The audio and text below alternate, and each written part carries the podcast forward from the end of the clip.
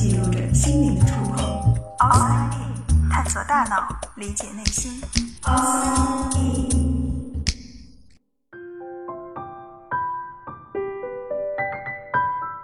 欢迎来到 Outside In，我是冰峰。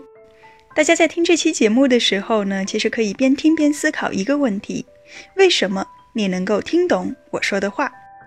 比方说，我们今天讲语言，你能够明白语言是什么意思。尽管你可能会说好几种语言，或者你说的语言可能和我说的不完全一样，但不管怎么样，你知道我在说什么，你知道我想要表达的意思。从语言这两个字的发音到理解它所代表的含义，这中间发生了什么？语言是如何产生的？这是心理学家和语言学家一直都很热衷的话题。通常我们认为，对于字或者词的认识可以分为三个部分：语义、句法和字形。语义就是说字词的意思，比如我说面包，那听的人和说的人都知道它指的是什么。虽然我们的脑海中想象出来的面包形状可能不一样，但这并不影响理解。句法就是我们说的语法。还是拿面包来举例，我们知道面包是一个名词，它不是一个动词，所以我们会说我吃了面包，我买了面包，但不会说我面包了某人。字形它不仅仅指的是我们看到的这个字本身，还包括一些它的变形，比如我们在学英语的时候会有前缀、后缀、复数加 s 等等等等。那么今天我们重点讲的就是语义的这部分，大脑如何理解字词的含义。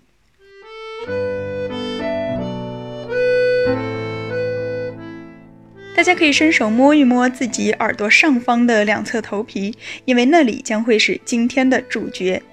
在解剖学上，我们把这个区域叫做颞叶。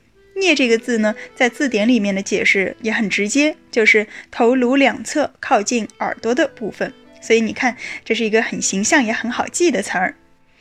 很多关于大脑的研究都离不开脑部受损的病人。所以，如果现在有一个人他的颞叶受损了，会出现什么情况呢？你给他看一张小狗的图片，问他这是什么，他可能会告诉你这是一种动物，毛茸茸的，四条腿，它会叫，它可以列举出很多很多关于狗的特性，并且都对。可是他就是说不出“狗”这个字。当然，并不是说他的喉咙有什么问题，发不出声音，他的发声系统也是完全正常的，只不过他没有办法将图片上那只毛茸茸的小动物和“狗”这个词对应起来。但是有意思的是，他并不是对这样东西毫无概念的，因为你看，至少他知道这是一种动物。那么他到底是认识这种动物，还是不认识这种动物呢？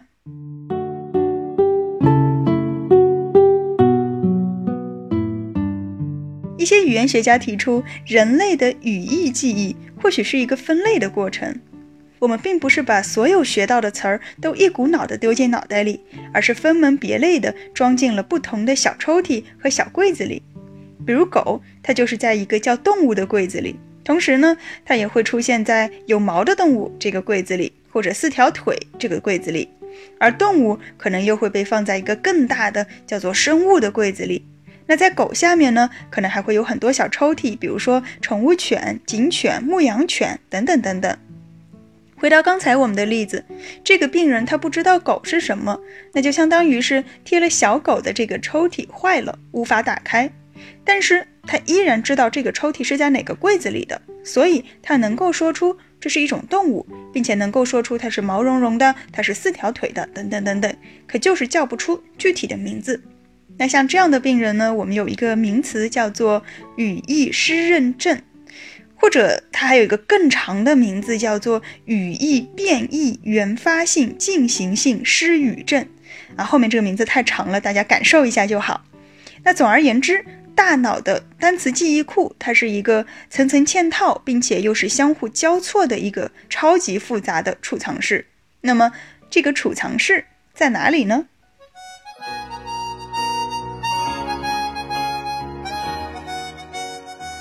前面我们说到颞叶，还特意让大家用手摸了一下。那颞叶呢？它其实是一个长条形的区域，大概是从太阳穴一直到后脑勺这个范围。具体的，大家可以在公众号里看到相关的图文。那一些研究发现，在颞叶不同部位受损的病人，他们会出现不同类型的语义失智。比如说，在颞叶的前端，也就是靠近太阳穴的这个位置，如果受损的话，就很有可能会叫不出人的名字。你给他看一个同学的照片，他能够知道，嗯，这是我同学，也知道这个同学有什么口头禅，知道他可能，嗯，成绩不太好，经常会被老师批评，等等等等。他之前的一些事情，他都能够回忆起来，但是他就叫不出这个人的名字。因此，科学家推测，在颞叶的前端，或许就藏了一个和人有关的柜子。而在颞叶的中段和后端，后端也就是靠近后脑勺的这个位置，分别可能是存放动物和存放工具的柜子。大家是不是觉得语义失智好像和老年痴呆症的症状有点像呢？都是认得出这个东西，但是却叫不出它的名字。的确啊，阿尔兹海默症它最初的病变就是发生在颞叶，所以我们说颞叶是大脑的单词记忆库。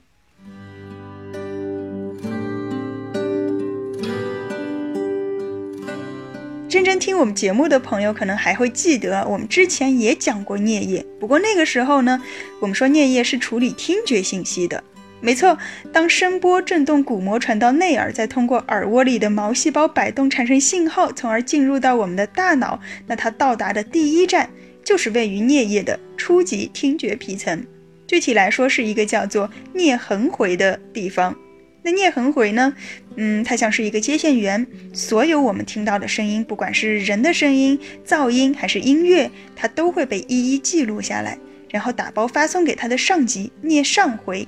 那颞上回顾名思义就是颞叶里面靠上的一个部位，在那里声音会被进行筛选。怎么筛选呢？就是跟我们刚才说到的单词记忆库去进行比对。如果对上了，那恭喜你是一个有意义的声音。如果对不上，那对不起了，你只能被贴上噪音的标签。